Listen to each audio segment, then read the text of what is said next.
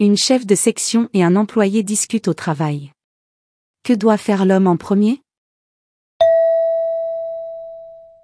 Bonjour Monsieur Claire.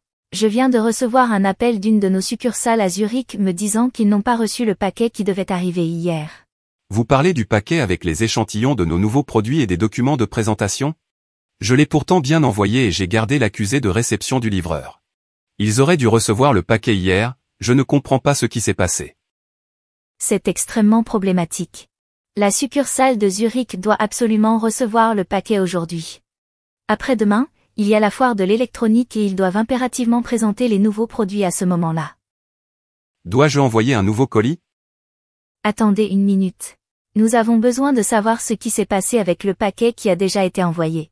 Pouvez-vous contacter la société de transport et leur demander où est le problème? Oui, je vais les contacter. Les documents avaient déjà été envoyés par email. Le problème, ce sont les échantillons. Si par hasard vous n'arrivez pas à les retrouver, il faudra les amener en main propre directement à la succursale. C'est réalisable, Zurich se trouve à 2h30 de voiture. Je vais contacter la succursale pour les informer de l'avancement. La date approche à grands pas, il faut donc faire vite. Que doit faire l'employé en premier?